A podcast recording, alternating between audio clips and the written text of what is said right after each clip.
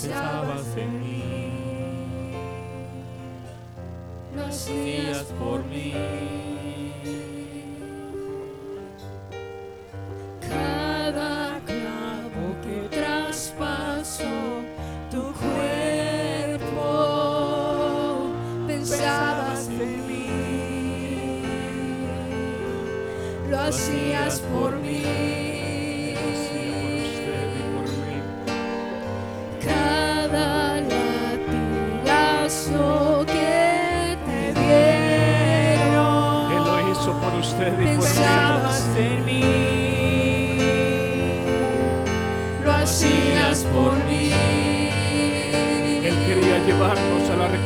oración.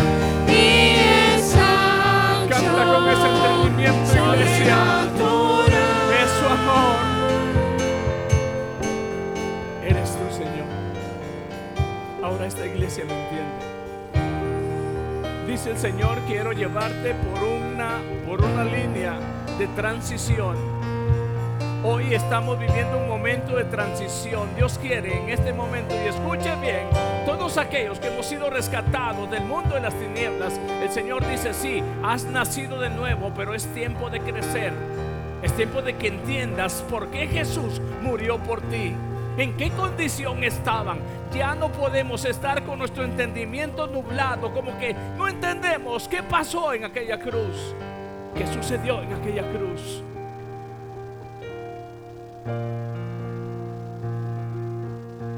Ahí estaba avergonzando Jesús aún al mismo Satanás. Ahí estaba declarando aquellas acusaciones en contra suya y mía. O sea, ya no podemos ignorar. Y Jesús dice, yo te pasé de muerte a vida. Podemos entender lo que realmente sucedió en esa cruz. Y dice el Señor, mira, despierta, porque ya no puedes tener una mentalidad de niño que no entiende lo que está sucediendo. Ahora dice el Señor, entiende la transición que quiero hacer en ti. Quiero que tus sentidos en este momento despierten. Quiero que tus sentidos en este momento sean abiertos. Los ojos de tu entendimiento, iglesia. Para que en este momento podamos cantar esa alabanza una vez más. Con un entendimiento más claro. Dice el Señor, sé niño para la malicia, pero sé adulto para pensar en realidad es que es lo que Dios hizo por nosotros qué es lo que pasó en aquella cruz. No era para reunir a una multitud de humanos para que seamos religiosos. Es para reunir a un pueblo que pueda arrodillarse a sus pies, darle gracias y decirles, estaba destituido de la gloria de Dios, pero hoy soy llamado Hijo de Dios. ¿Lo merecías? No. Ninguno de los que estamos acá hicimos ningún acto que complaciera a Dios, que solamente por el puro afecto y voluntad de Dios, cual Dios nos llamó a su gracia. Nadie de los que estamos acá podemos decir, es por mi santidad, es por mi entendimiento, es solamente por el puro afecto de su voluntad. Oh Dios, gracias. Gracias lo hiciste por mí. Escucha esa alabanza y adore al Señor en esta mañana.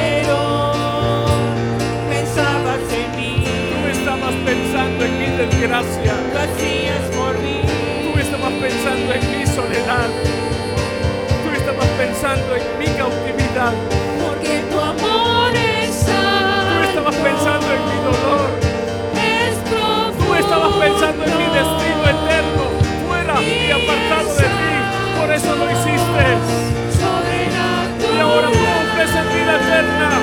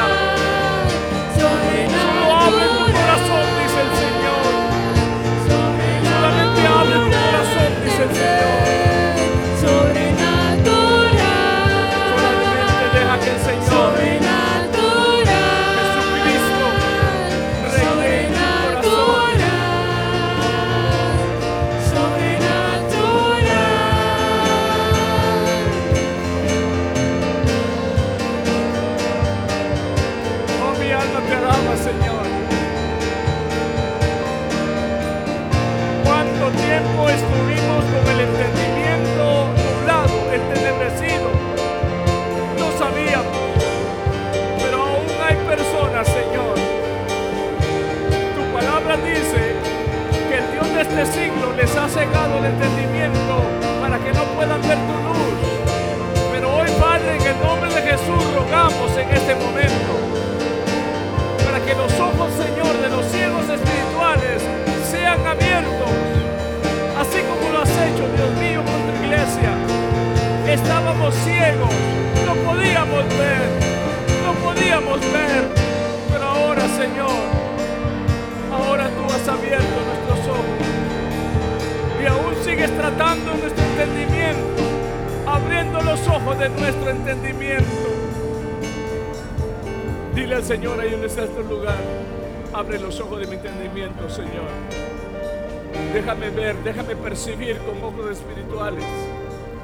Dile al Señor, y si a mi lado hay alguien que todavía que no conoce a Jesús, todavía no ha visto brillar la luz de Jesús en sus vidas, dile, Señor, abre los ojos espirituales de esta persona. Hay hijos que están al lado tuyo que quizás todavía no han podido ver el brillo de Jesús. Quizás tu padre, tú tienes una comunión con el Señor, pero quizás hay un hijo que no ha podido ver, no ha podido entender por qué Jesús murió en la cruz por él. Quizás hay un vecino que no sabe todavía, su entendimiento está cegado, sus ojos no pueden distinguir por qué Jesucristo murió en una cruz, porque dio su vida por todo el mundo. Todavía no logran entender San Juan 3:16, que de tal manera amó Dios al mundo, por la cual dio a su Hijo unigénito, para que todo aquel que en Él crea no se pierda. Dice Dios, no quiero que nadie se pierda. Dice el Señor, no quiero que nadie se pierda. Dice el Señor, no quiero que nadie se pierda, sino que todos procedan al arrepentimiento. Dios eterno aquí en este lugar. Solamente somos hombres, Dios mío, con limitaciones de entendimiento que necesitan, Señor, necesitan, Señor, de tu iluminación, de tu revelación. Para ver más allá de nuestra propia percepción. Hombres y mujeres que necesitan de tu revelación para ver más allá de lo que nuestros ojos humanos pueden ver. Hombres y mujeres que necesitan de tu revelación para poder entender más allá lo que- de lo que nosotros podemos razonar. Abre, Señor, abre, Señor, el entendimiento. Abre esa necesidad en ese corazón en este momento. Si sientes esa necesidad en este momento, el Señor te dice, abre tus labios y di como dijo aquel hombre, aquel, aquel apóstol que se hundía en las aguas, Pedro dijo, Jesús, sálvame. Solamente una palabra, Jesús, sálvame. Hubo otro hombre que estaba colgado a la cruz al lado de Jesús y lo único que dijo fue, acuérdate de mí cuando llegues a tu reino. ¿Alguien puede decir esa única palabra de fe? ¿Alguien puede decir en este momento, Señor, sálvame? Señor, sálvame. Alguien en este momento puede decir, acuérdate de mí cuando llegues a tu reino. Oh, solo dilo. Oh, quizás la misma religión ha puesto tantas cargas en los hombros de la, de la humanidad. Pero Dios dice una palabra, solamente una palabra. Una hará la diferencia. Una hará la diferencia. Te está hablando hoy, si el Señor está hablando tu corazón, dile. Gracias,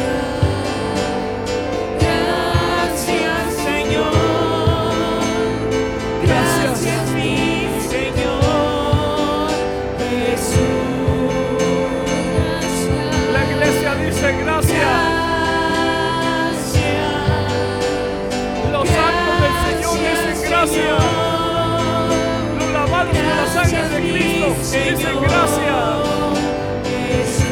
Los que hemos sido rescatados dicen gracias. Oh, aleluya. Gracias, Señor. Gracias, mi Señor. Esas nuevas criaturas declaran gracias. Real sacerdocio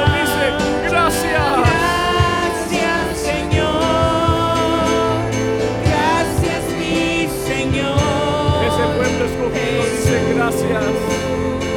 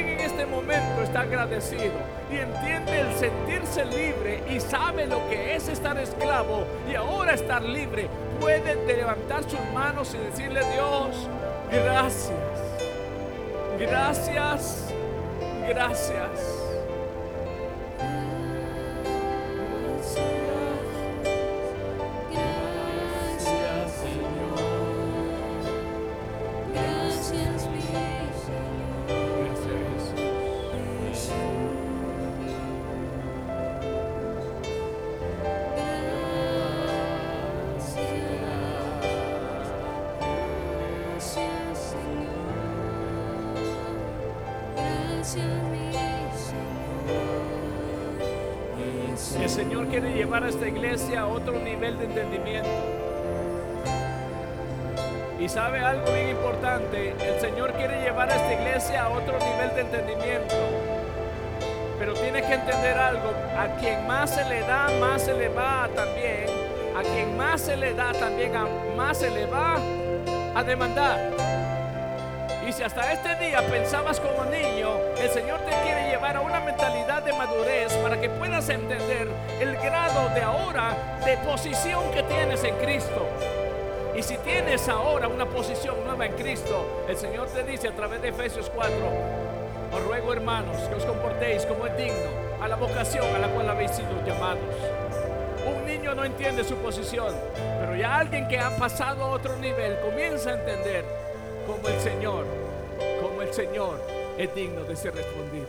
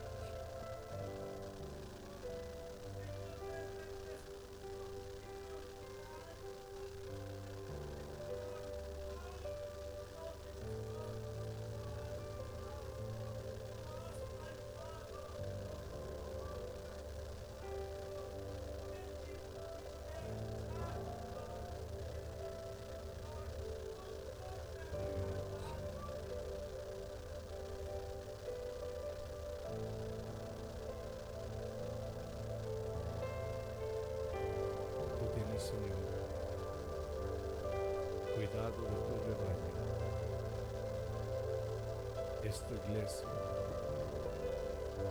es tu rebaño. Es tu gracia, Señor.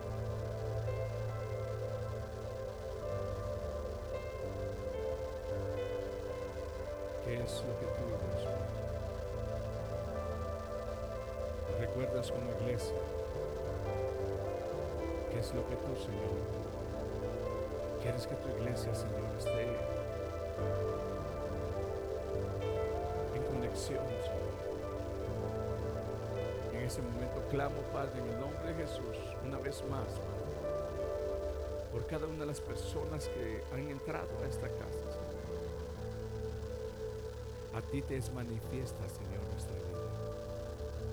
Y suplico también que a nuestra conciencia sea también manifiesto nuestro estado en este momento delante de ti. Porque ¿quién más que tú, Señor, que conoce los corazones? ¿Quién más que tú que conoce nuestras mentes, Padre? Y estamos frente a alguien, como dijo el profeta Elías. Hablo en el nombre de Jehová, quien en presencia estoy. La iglesia no está nada más ni nada menos que en presencia del Señor, que discierne los corazones. Y Él discierne su corazón y discierne el mío. Él discierne el corazón de su iglesia. Y los tiempos cada día, cada día son más cortos. Pero en este momento, Dios, gracias te damos por enseñarnos una vez más tu palabra, que nos alumbra, nos conforta, Señor, nos anima. Y yo bendigo una vez más esta congregación, Señor, que es un pequeño rebaño de tu rebaño universal, de, tu pueblo que tú tienes en el mundo. Y las personas que han entrado este día por primera vez, tu Espíritu Santo sea el que hable sus corazones. Y tu palabra, Señor, traiga fe a sus corazones. En el nombre de Jesús oramos por estas ofrendas que se recogen en este lugar, Dios mío. De aquella proposición de amor que nace de corazones de hombres y mujeres que a ti te aman, Señor. En el nombre de Jesús. Amén. Damos un fuerte aplauso, Señor. Aleluya. Vamos a dar el tiempo entonces de las ofrendas mientras agradecemos al grupo de alabanza también. Hoy se encuentra con nosotros Ana, Stephanie. ¿Dónde está Stephanie? Dios la bendiga, bienvenida. Bienvenida a la casa del Señor, bienvenida.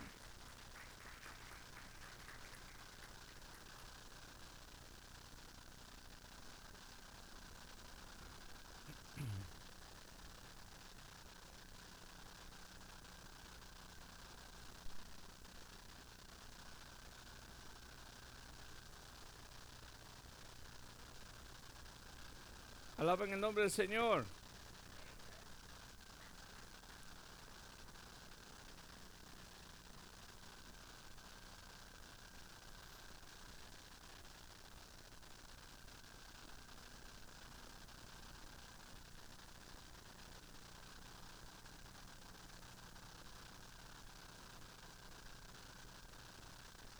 ¿Qué es una transición?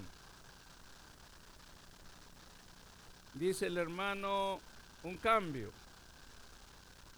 ¿Qué más iglesia? ¿Qué más iglesia? Dice hermana, un proceso, un traslado, un mover de un lugar a otro. Amén. Tenemos en mente esto porque en realidad cuando pensamos en transición, tenemos que admitir algo bien importante, que la iglesia, tanto como en la parte natural, los humanos vivimos. Los humanos vivimos un tiempo, tiempos este, de transición de niños de la infancia, ahora ya a una edad adulta. La iglesia también vive esa etapa. Y quiero decirles en realidad mientras escribía algo referente a la palabra transición, acción y efecto de pasar de un estado a otro distinto. Quiero que usted abra su entendimiento en esta mañana. En Cristo la iglesia ha pasado esta transición. Y quiero que cuando usted ore tenga esa mentalidad porque en Cristo tenemos que orar con entendimiento, cantar con entendimiento. Y escuche bien, cuando pensamos en eso, Efesios 2 dice la transición de muerte a, quiero escucharles, de muerte a, y estamos hablando de una muerte espiritual, no relación con Dios. Y luego de ser movido de ese estado de muerte espiritual, ahora somos movidos a un estado de vida espiritual. Ahora el hombre puede tener comunión con Dios a través de Cristo. Cuando nosotros entendemos entonces eso, un niño no puede entender lo que estamos hablando acá. Cuando venimos a Cristo, lo único que recibimos como niños es recibir la gracia y el favor de Dios. Somos recibidos por su gracia cuando escuchamos la palabra y entendimos que solamente hay un solo medio de salvación y entendimos lo que eh, eh, eh, aún este, la palabra nos enseña en Hechos 4.12. ¿Alguien sabe qué dice Hechos 4.12? ¿Nadie?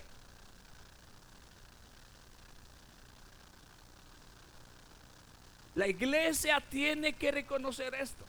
Vamos a leerlo para que usted mire. Solo para que los que están visitando recuerden esta palabra. Es más, hasta muchas este, placas de carros traen esto, hermano. Y, y sabe qué? Me gustaría que usted lo pusiera en la suya y en la mía para que nos recordemos. Y en ningún otro hay salvación porque no hay otro nombre bajo el cielo dado a los hombres en quien podamos ser salvos. No ha sido Pedro, no ha sido Juan, no ha sido Moisés el que ha traído salvación, no ha sido María, aunque fue el instrumento que Dios usó para que naciera su hijo, es solamente Jesucristo, el Hijo de Dios, que murió en la cruz por nuestros pecados. Cuando entendemos entonces nuestra transición, nos enseña a nosotros ahora y en, el entendimiento maduro, ahora podemos entender la posición favorecida que tuvo María. Bendita tu mujer entre todas las mujeres. El gran privilegio de haber tenido al Salvador del mundo en su vida el dolor también que le, que le tuvo que pasar al ver a su hijo morir con clavos en sus manos. Hasta aún en la cruz Jesús dijo, mujeres no lloren por mí, llorad por vosotras mismas. Ahora escuche usted bien algo. Cuando pensamos entonces en transición, quiero dejarles aquí también otra palabra, el cambio de un modo de ser o estar. El cuerpo de un niño es diferente a de un adulto. La manera de pensar de un niño es muy diferente a la manera de pensar de un adulto. El niño piensa a la capacidad limitada de un niño. Esa es su capacidad. Su manera de razonar es tan limitada como razonan el resto de los niños.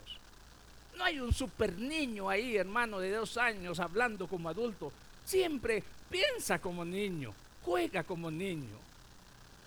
Los niños en algún momento se dicen ellos este por instinto, porque no es que tengan la experiencia, es por la naturaleza que traemos. Y le dice al otro, estás feo. Y el otro niño corre llorando, ah, mamá, me dijo mi hermano que estoy feo. Y la mamá le dice, no, mi hijo, no estás feo, estás bonito, ¿de verdad? Ok, y se va y juega. Y como niño puede cortar en su limpieza de mente aquello que el, el niño le dijo que estaba feo. Dice el apóstol Pablo, sean niños en su malicia, sí, sanos, pero sean adultos en su manera de pensar. Ahora, hermano Joaquín, usted está feo. Pero como él es adulto, ahora razona. Y él va a la palabra. Y dice, y el hombre fue creado a la imagen de Dios. Y entonces él razona ahora como adulto y dice, no, yo soy una figura también hecha conforme a la imagen de Dios.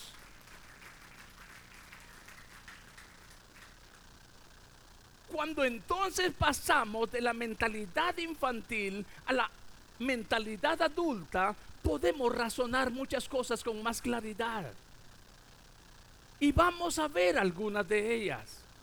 Miremos lo que la palabra nos enseña en primer lugar, solo para ver la base de este mensaje, Primera de Corintios. Vamos a ver en primer lugar, gloria al Señor, capítulo 13. Miremos en Primera de Corintios, capítulo 13, verso 11. Solo para que en esta mañana el Señor nos dirija con la base bíblica a lo que vamos a hablar. Primera epístola a los Corintios, capítulo 13, verso 11. Cuando usted lo tenga, dígame.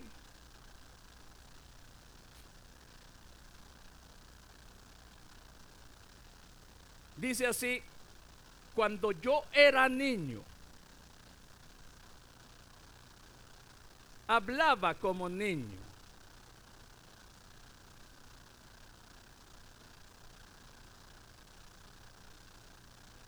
¿Hay algún niño cerca de usted? Aquí hay un niño. ¿Dónde hay otro? Mire, ahí está Matthew, trae un su dulce aquí, el cachete así se le hace, pero a él no le importa. Pero yo no miro a mi hermano Ismael con un chiclote aquí, o un bombón, un dulce aquí, o el pastor con una paleta. Pero él es un niño, está razonando a su nivel de, entendimiento. Hablaba como niño. En otras palabras, vamos a ver este punto que dice, yo era niño. ¿Puede decir usted en esta mañana en el plano espiritual, yo también fui niño? Nacimos de nuevo y el que nace es un bebé y comienza su infancia. Comienzan sus primeros días de enseñanza. Había ignorado esta parte, pero mediante lo que de- de- describen aún los médicos, de acuerdo a la visión del niño, dice que el niño no puede de sus primeros días percibir a largas distancias, sino que su visión es muy cortita. Imagínense, y, y- y a los únicos que ve es a su papá y a su mamá. Y peor cuando la mamá se levanta toda despeinada. Pobre niño, ¿qué visiones tiene en su pequeña edad? Luego va creciendo y se da cuenta que la vida no es tan mala, que hay cosas mejores que ver. Yo no entendía que el niño no podía ver, pero eh, eh, eh, leí respecto a esto, pero conforme el niño va creciendo, va agrandando su visión, desarrollando su visión. Bueno, iglesia, en la parte espiritual el niño hay cosas que no puede percibir, necesita un desarrollo espiritual. ¿Cómo qué, pastor? ¿Cómo que tiene entonces uno que desarrollar? Punto número uno. Dios te sacó de un mundo de tinieblas. Ahora tienes que entender, ya no como niño, sino como alguien que está comenzando a ver más amplio, más el terreno que Dios te puso en el reino de luz. ¿Qué más, pastor? Tienes que entender también que en el rebaño del Señor, como hay trigo, también hay cizaña. Y si eres niño, esa cizaña te va a estorbar. No, hermano, es que yo quisiera adorar, hermano, pero esta persona, si déjala, quien la puede arrancar y la puede quitar es solamente el Señor. Él dijo, dejen crecer el trigo y la cizaña juntos. Y cuando somos niños, porque alguien o alguno o alguna cosa no funciona, a mi parecer, nos, ¿cómo se dice? Nos desanima. Y eso no es una respuesta de un adulto. Esas son evidencias, son como se dice, síntomas de que todavía estamos estrechos en nuestro conocimiento. Y dice el Señor, yo quiero llevarte a una transición donde tú puedas entender.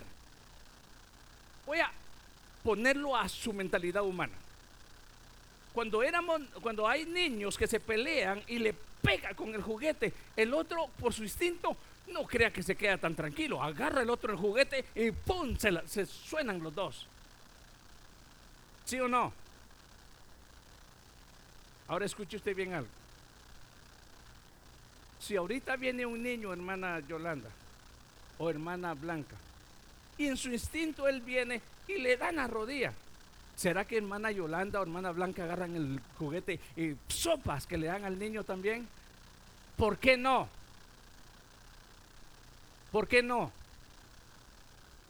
Porque ahora ella entiende el nivel de entendimiento del niño al nivel que ella ha sufrido en esa transición de niña a mujer adulta. ¿Qué es entonces lo que tenemos que ver como iglesia? Que hay niños espirituales que hacen cosas, piensan cosas y hablan cosas que no son muy buenas y dignas de alabanza. Pero si usted ya es un adulto ahora, tiene que entender en su edad adulta, dice el apóstol Pablo, al débil de la fe, no contiendas con él, sino más bien ayúdalo. Ahora la pregunta es esta. Ok, es niño espiritual. La pregunta es, ¿hasta cuándo va a ser un niño? ¿Hasta cuándo va a tener que aguantarlo un adulto sus inmadureces? ¿Hasta cuándo va a tener que aguantarlo un adulto su manera de ser, sus berrinches? Ay, es que no me gusta cómo predica el pastor y se tira a patalear. ¿Sí me entiende? Porque si usted no entiende que hay etapas en la vida humana, también sucede en la vida espiritual. Yo he tenido un ejemplo, hermano, y ahí está hermana Vilma, que la miro enfrente, pastor, dice, es que yo antes, dice, sí me enojaba más, y ahora ya ha bajado, ya ha ido ella, ha ido entendiendo. Ahora, la pregunta es, a todos nos toca y nos sería bueno entender que esa transición es muy necesaria. Miremos lo que el apóstol dice, por favor, en el verso que estamos leyendo. Cuando yo era niño, hablaba como niño, pensaba como niño, juzgaba como niño. ¿Ha visto en el ambiente espiritual personas razonando o las cosas, juzgando las cosas como niño? ¿Nos conviene? Quiero terminarle de leer lo que escribí en la transición. Dice, el cambio de un modo de ser a otro. En otras palabras, la madurez nos va a enseñar a nosotros a poder razonar las cosas diferente. Y escribía esto, mire lo que voy a escribirle, infancia natural. Entendían solamente como los niños son capaces de entender. Hablábamos unas cuantas palabras quebradas, mal arti- articuladas, como los niños suelen hablar. Razonábamos solo como los niños razonan, sin experiencia alguna. Eso es natural, eso es normal en un niño.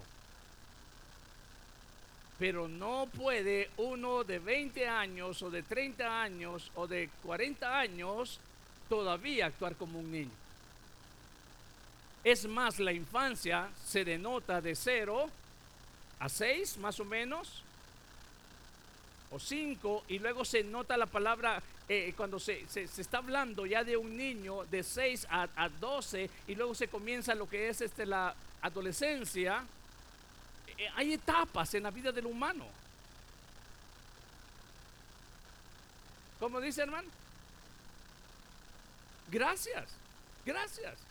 Ahora, traslademos eso a la vida espiritual. No podemos quedarnos en una cuna toda la vida. No podemos quedarnos con el chupón. Está llorando. Mira que la hermana Florentina está llorando. Llévenle el chupón para que ya no llore. ¿Cierto, hermana Florentina? No, mira, mira, hermano Francisco comenzó a llorar y dice que ya no va a venir a la iglesia porque llévenle el chupón para que se calle y venga. Ya no hay necesidad que nos estén cambiando los pañales ni nos estén limpiando, hermano, como que fuéramos niños que se zurran en los, en los calzones. En serio. Cuando yo leo la palabra de Mateo, Juan, hasta Juan, Ahí la palabra no dice que Jesús, hermano, tuvo que andarle cambiando pañales a sus discípulos toda la vida. Llegó un momento en delegarles a ellos delegaciones que solamente se les delegan a personas adultas. Y Dios va a levantar un ministerio y va a levantar un ministerio de alabanza, hermanos, que ya no anden en pañal. Y va a levantar un ministerio de diáconos que ya no andemos en pampers. Y ya va a levantar un ministerio de servidores que ya ahora puedan razonar las cosas, que podamos entender. Que no se quiebran a la primera. Que no se derrumban a la primera. Porque Jesucristo no le, le, delegó la gran comisión a personas inmaduras. Trató con sus inmadureces. Cuando en algún momento Jesús les dijo, me tengo que ir. Y en algún momento se estaban jugando el puesto. ¿Y quién será el mayor? Y Jesús le dice, párenle su carro, el mayor de ustedes será el que sirva a su hermano. Bueno, el Señor preparó aún también la conducta de ellos, que el mayor que quisiera sentirse más grande sería el servidor de los demás. En otras palabras, Dios no está delegando el servicio a la iglesia a gente inmadura. Solo para que usted se dé cuenta que Hechos capítulo 6 está diciendo los apóstoles, escojan a siete hombres con tres cualidades que los van a identificar como gente madura o inmadura. No, dice, punto número uno, lleno de sabiduría. Un niño está lleno de sabiduría. ¿Tiene experiencia un niño? No. Dice también lleno o también de buen testimonio y sobre todo llenos del Espíritu Santo. Ahora, en serio, la, iglesia del presente ha estado en manos de personas que a veces ni conocemos como adultos qué es lo que significa dominio propio.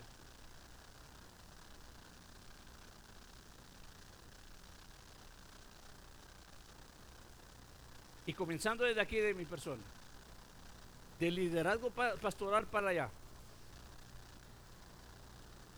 Es más fácil tener un, demonio propio que un dominio propio. ¿Ah? Que tus o mis pulgas brincan más en el petate. La pregunta es, ¿hasta cuándo? ¿Hasta cuándo? ¿Cuándo entonces será la iglesia que será guiada por el Espíritu Santo, donde mi fundamento está en Cristo, pero también no solamente mi fundamento es Cristo, sino que también su y mi carácter, mi temperamento, también el Señor? ¿O será que no hay transición en eso? ¿Seré el mismo Pedro aguerrido? Sí, pero ahora con una función bajo la voluntad del Espíritu. Oh, no, no cambiaré de un Pedro, hermano aguerrido, que se lanza a las aguas, a un Juan que se acuesta en el pecho de Jesús. No, a mí me gusta más escuchar el pecho de Jesús. No, un Pedro no era escuchapechos, amaba a Jesús, pero un Pedro era un sacaespada, mucha oreja. Un Pedro que aunque los demás tienen miedo y él también dice, si eres tú Jesús, déjame a mí también ir a las aguas y caminar en ellas. En otras palabras, Dios no cambia la manera de obrar del temperamento o carácter, pero la modifica al grado que ahora se acomode a su espíritu. Sí, sí, amén iglesia. Eso es lo que hace el Señor. Y ese es el tiempo de transición. Ahora, terminemos de leer esta palabra porque no la hemos terminado de leer. Dice entonces, juzgaba como niño, mas cuando ya fui hombre, dejé lo que era niño. ¿Podemos decir eso en la parte espiritual? Dejé lo que era niño. Pero miremoslo como el apóstol Pablo quiere aquí, hermano, este, ahora sí, reforzar esta, esta palabra de lo que está hablando respecto al niño y al adulto. Terminémoslo de- de leer, dice, lo vamos a pasar a otro verso. Vamos a pasar ahora a lo que nos enseña, vamos a ver, es 1 Corintios capítulo 14, verso 20. A esto exactamente, ahí está adelantito. Ahí nomás dele vuelta una vuelta a la hoja. 14, 20. Hermanos, no seas niño en el modo, ¿qué dice? De pensar. Escuche bien el ejemplo que le voy a dar. Jesús dijo, sean mansos como paloma y astutos como serpiente. ¿Sí? No dijo astutos como paloma. ¿Es astuta la paloma? La paloma va y usted se acerca y se acerca, le tira maicito, ella está come y come y usted va y la puede agarrar. Y el Señor no quiere una iglesia que sean unas serpientes. No, tampoco. No dice mansos como serpientes. No dice mansos como serpientes. Que nadie se te puede acercar porque lo muerdes. No dice mansos como serpientes, dice mansos como paloma. Pero tampoco dice mansos, no dice, tampoco dice, dice este, eh, astutos como paloma, no, porque la paloma no es astuta. Cuando se cambian los papeles, entonces ahí es donde perdemos. ¿Y sabe usted por qué, hermano? A veces la bondad de la hermandad ha sido herida porque algunas veces, aún, fíjese bien, creemos cosas, recibimos cosas porque pensamos con la actitud de paloma, muy mansos o mensos, ¿sí? Que a veces creemos cosas que no son. El Señor dice, ahí es donde tienes que levantar la antenita y fijarte para que puedas distinguir, para que puedas ahora, tras aún el don de discernimiento que el Señor te permita, si te están mintiendo, te están engañando. Ahora, ¿por qué? El niño no puede distinguir, pero si el maduro. El maduro tiene que distinguir si alguien o algo está disfrazado.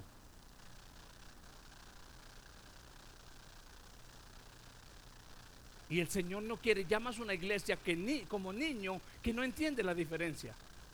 Y lo vamos a ver, porque esto es la transición que nos va a ayudar a entender a nosotros. Mire, te- terminemos de leer este verso, el 20. Hermanos, no sean niños en el modo de pensar, sino ser niños, dice.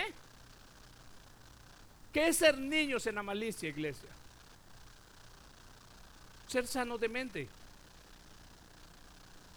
Ser sano de mente. Varones, hombres que están acá, sanos de mente.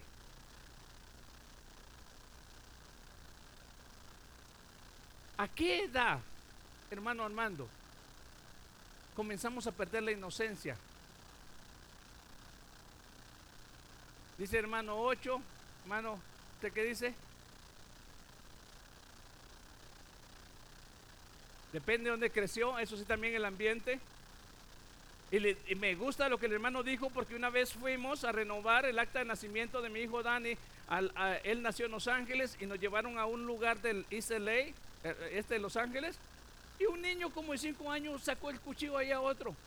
Así, yo le estoy diciendo la verdad, no estoy mintiendo, jugando lo que sea, pero es lo que él ve en casa. Ahora, escuche bien lo que le voy a decir. Escúcheme bien lo que les voy a decir. Y ya está bien de estar tapando las cosas porque ya no se pueden tapar más. Llegamos a una edad los hombres y las mujeres que ya comenzamos a distinguirnos nuestros cuerpos. Antes de ese punto no nos importaba. Pero a partir de un punto ya comenzamos con los amigos. ¿Ya viste aquella? Si ahí no hay un cuidado, ahí también el enemigo anda pescando y está tirando también carnadas de lascivia. Y ahí puede nacer también una etapa de lascivia, tanto en hombre como en mujer, Porque hay momentos también donde el hombre, y escúcheme bien, pensar como niño es, hermano, a- eh, les voy a decir esto, como adultos, el Señor ahora tiene que empezar a, a ayudarnos a levantar la cara. Porque en algún momento, sin darnos cuenta, bajamos la cara. ¿Y a dónde cree usted que está viendo el hombre? Atrévase a decirlo. Está viendo el cuerpo de la mujer. Aquí no hay, ¿verdad?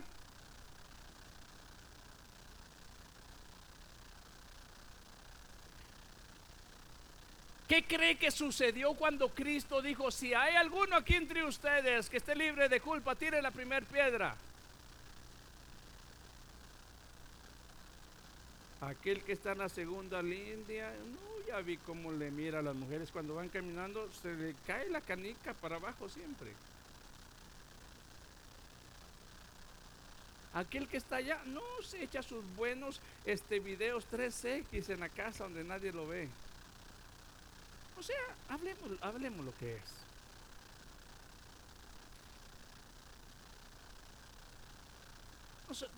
Hemos puesto tanta pantalla que es hora de hablar. Es hora de declarar lo que nos ha hecho daño.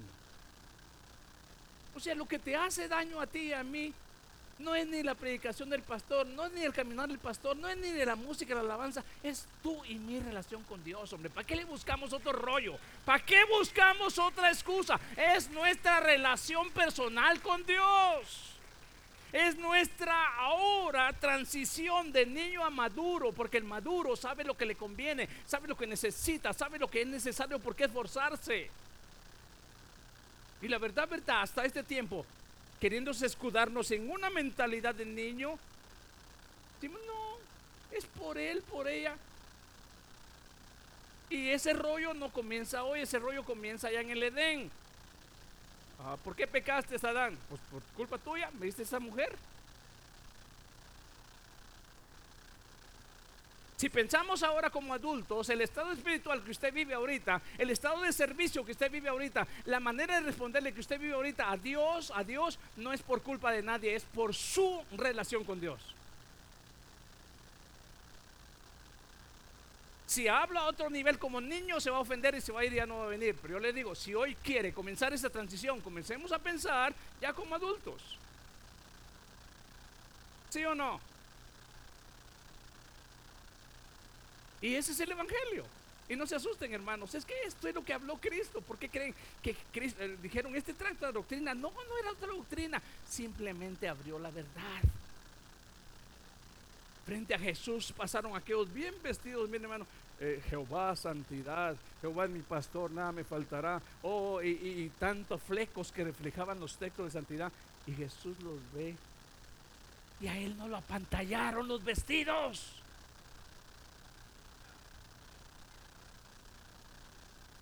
Ustedes son como tumbas bien pintaditas por fuera, pero por dentro están podridos.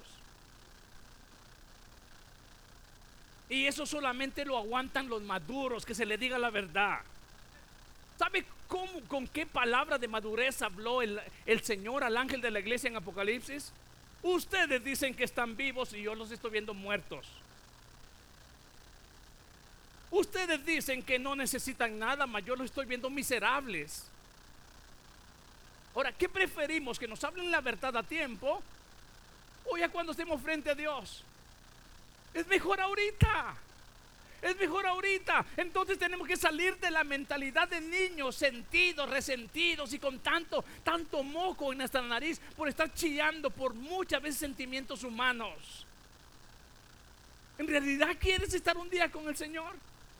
La Biblia dice que solamente los valientes arrebatan el reino de los cielos, no los cobardes, no los cobardes, los cobardes no.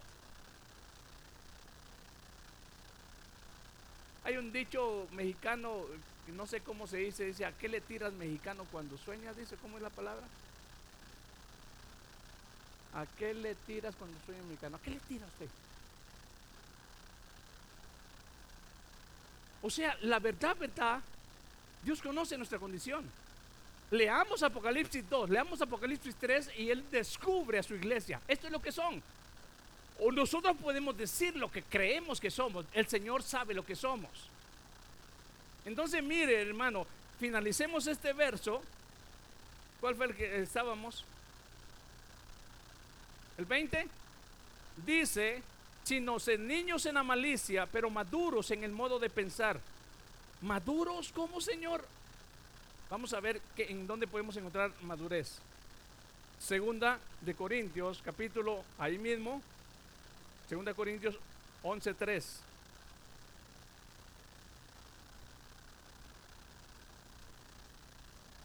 Once tres, lo tiene. Aquí se requiere madurez. Aquí ya no es una mente niña porque vamos a ver la diferencia entre mente niña y mente adulta. Capítulo 11, verso 3. Pero temo, ¿qué dice?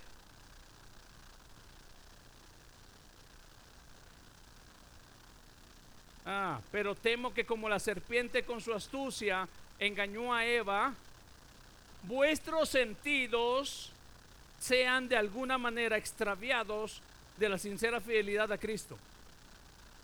¿Alguien recuerda qué dice Hebreos 5, 13 y 14? Hebreos 5, 13 y 14 dice, aquellos que tienen ahora la madurez para poder identificar entre el bien y el mal, aquellos que tienen ahora sus sentidos ejercitados, ahora pueden discernir entre las cosas que son y las cosas que no son. Una persona adulta con sus sentidos ejercitados, hermano, hermano eh, eh, Gonzalo, si pongo la plancha y la conecta acá, la conecto acá, después de 5 o 10 minutos se la quiero poner en su mano, ¿se deja?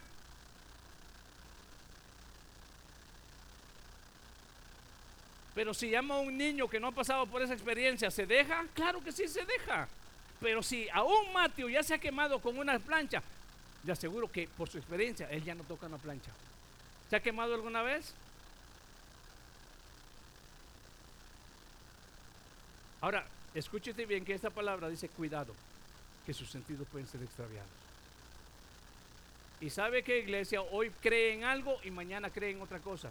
Y nunca echa raíces, nunca se edifica su vida espiritual en la roca. Y lo peor de todo es que los demás tienen la culpa. No, soy yo. Soy yo, iglesia. Es usted. Soy yo. Es uno. Y mire por favor, leamos este verso. Leámoslo una vez más. El verso que dije. 3. Pero temo que como la serpiente con astucia engañó a Eva, nuestros sentidos sean de alguna manera extraviados de la sincera fidelidad a Cristo. Porque si viene alguno predicando a otro Jesús, que el que os hemos predicado, os recibís a otro, a otro. Vamos a ver, porque si viene alguno predicando a otro Jesús que el que os hemos predicado, o si recibís otro espíritu que el que habéis recibido, o otro evangelio que el que habéis aceptado, bien lo tolerarías. En otras palabras, el nivel de madurez de la iglesia de Corinto no estaba al nivel grado de poder discernir entre sí y no. La pregunta es, ¿cómo está la de nosotros? Te pintan a otro Jesús, rubio con ojos azules. ¿Quién dice que Jesús era rubio, ojos azules? O sea, hay Jesuses que la gente tiene como se lo han pintado en un cuadro. Pero no ven el carácter de Jesús. O sea, hay mucha gente que ha adoptado a otro Jesús. Y yo quiero decirles esto, no ir tan lejos. Pero mira cómo Juan se le costaba el pecho si él amaba a Juan. Entonces tú también puedes traer tu, tu, pareja masculina al lado tuyo. ¿Sí se da cuenta cómo se pervierte la palabra? Pero el que tiene el discernimiento ahora de adulto puede entender que el Jesús de la Biblia no es el Jesús que se está predicando, aún muchas veces en las propias iglesias, un Jesús distorsionado, un, Jesús, ah, el- no el Jesús que entró a la casa de oración, el que entró con látigo, el que le dio celo por su casa, no, ahora el Jesús que se predica es un Jesús tolerante, no importa si Él nos ama. Bueno, Jesús que dice la Biblia entró a su casa, a la casa de oración, y él dijo, mi casa, casa de oración será llamada, no cueva de ladrones.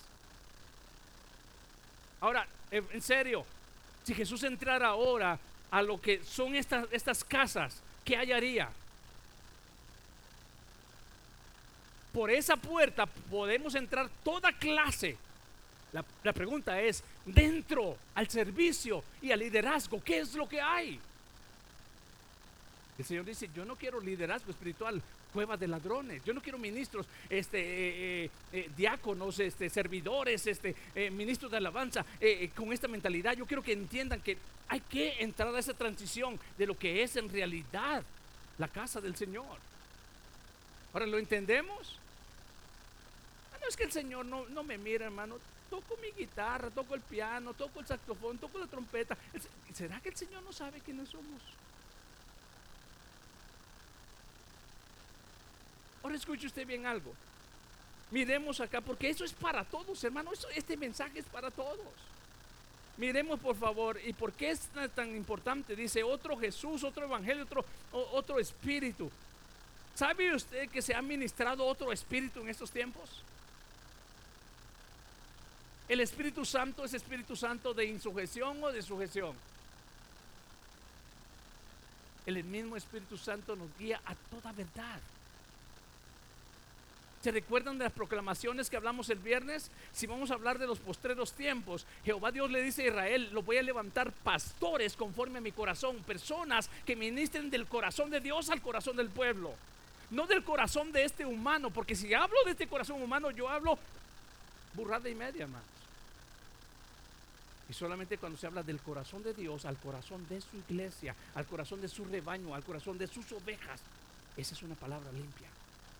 Y dijo Jehová, voy a levantar pastores conforme a mi corazón. Y también le habló a los profetas. Dice, voy a levantar profetas, así como aquel, aquel, como Moisés, levantaré a uno que habla- hablará mi palabra. ¿Y quién era ese? Sino es Jesús.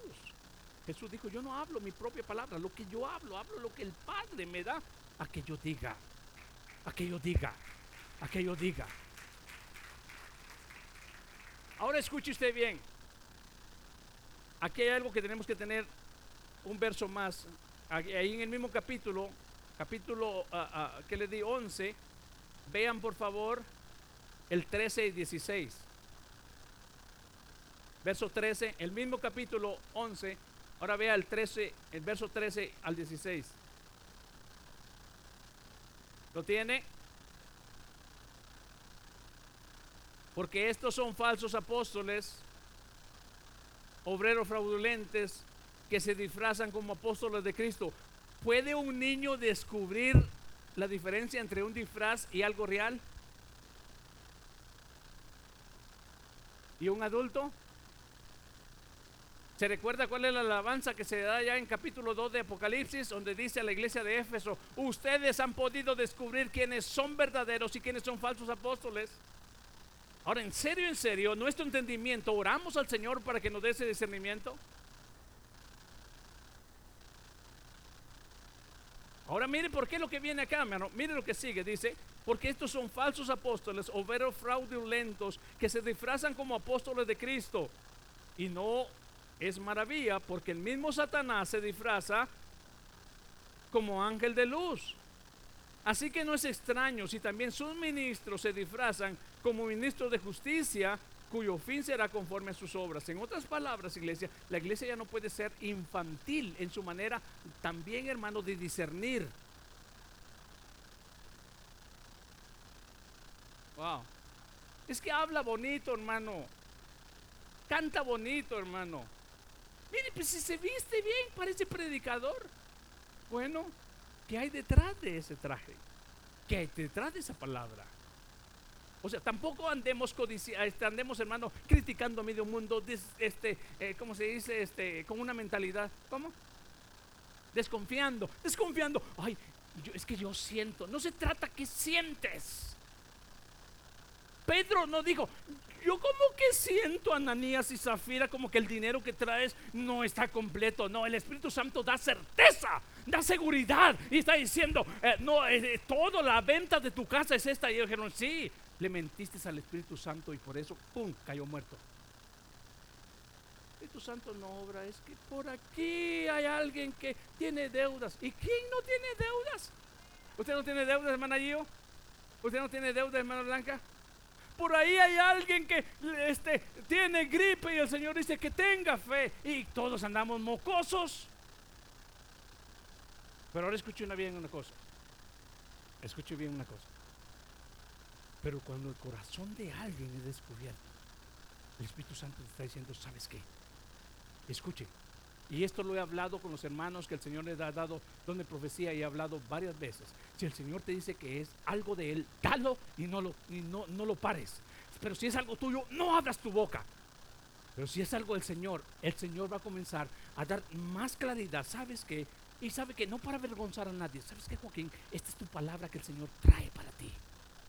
Y todo el pueblo va a referenciar y tener temor porque Dios descubre los corazones, no para avergonzarlos, sino que para traer consuelo, para traer qué más edificación y para traer qué más exhortación. Porque las lenguas son para ¿Para quién? ¿Recuerda que estudiamos eso en los Corintios? El que habla lenguas habla a Dios y el que profetiza Ahora, ¿por qué el profeta hablaba del no de parte de Dios al pueblo? Entonces, escuche usted bien algo, iglesia. Alguien en alguna oportunidad me dijo, es que a veces yo siento, no, no, es que no se trata de siento. Estoy recibiendo un mensaje del Señor lo único que estoy haciendo es siendo la manguera.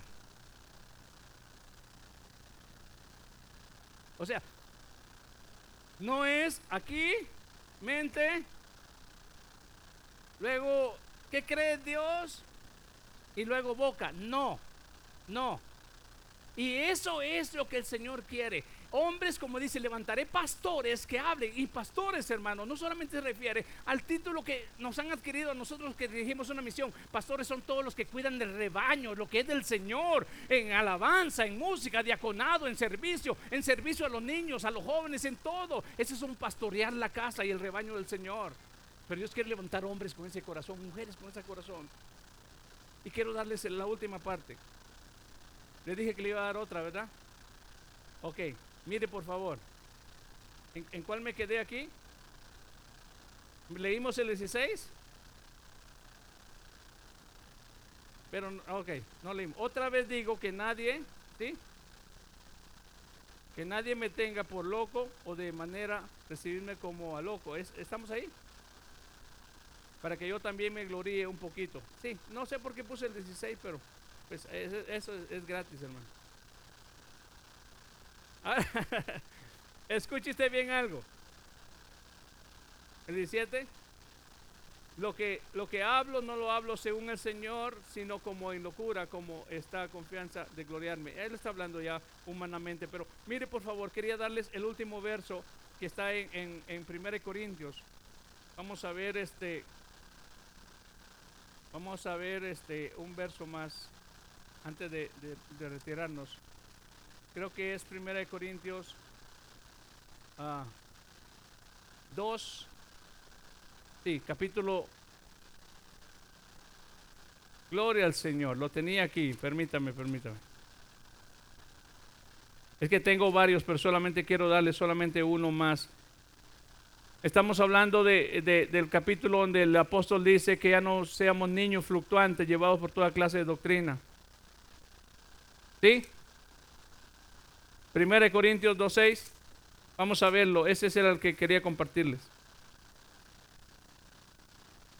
Eh, el 2.6 está hablando de sabiduría, ¿sí? Pero este, madurez. Leamos este verso, pero fíjese bien algo bien importante que vamos a ver.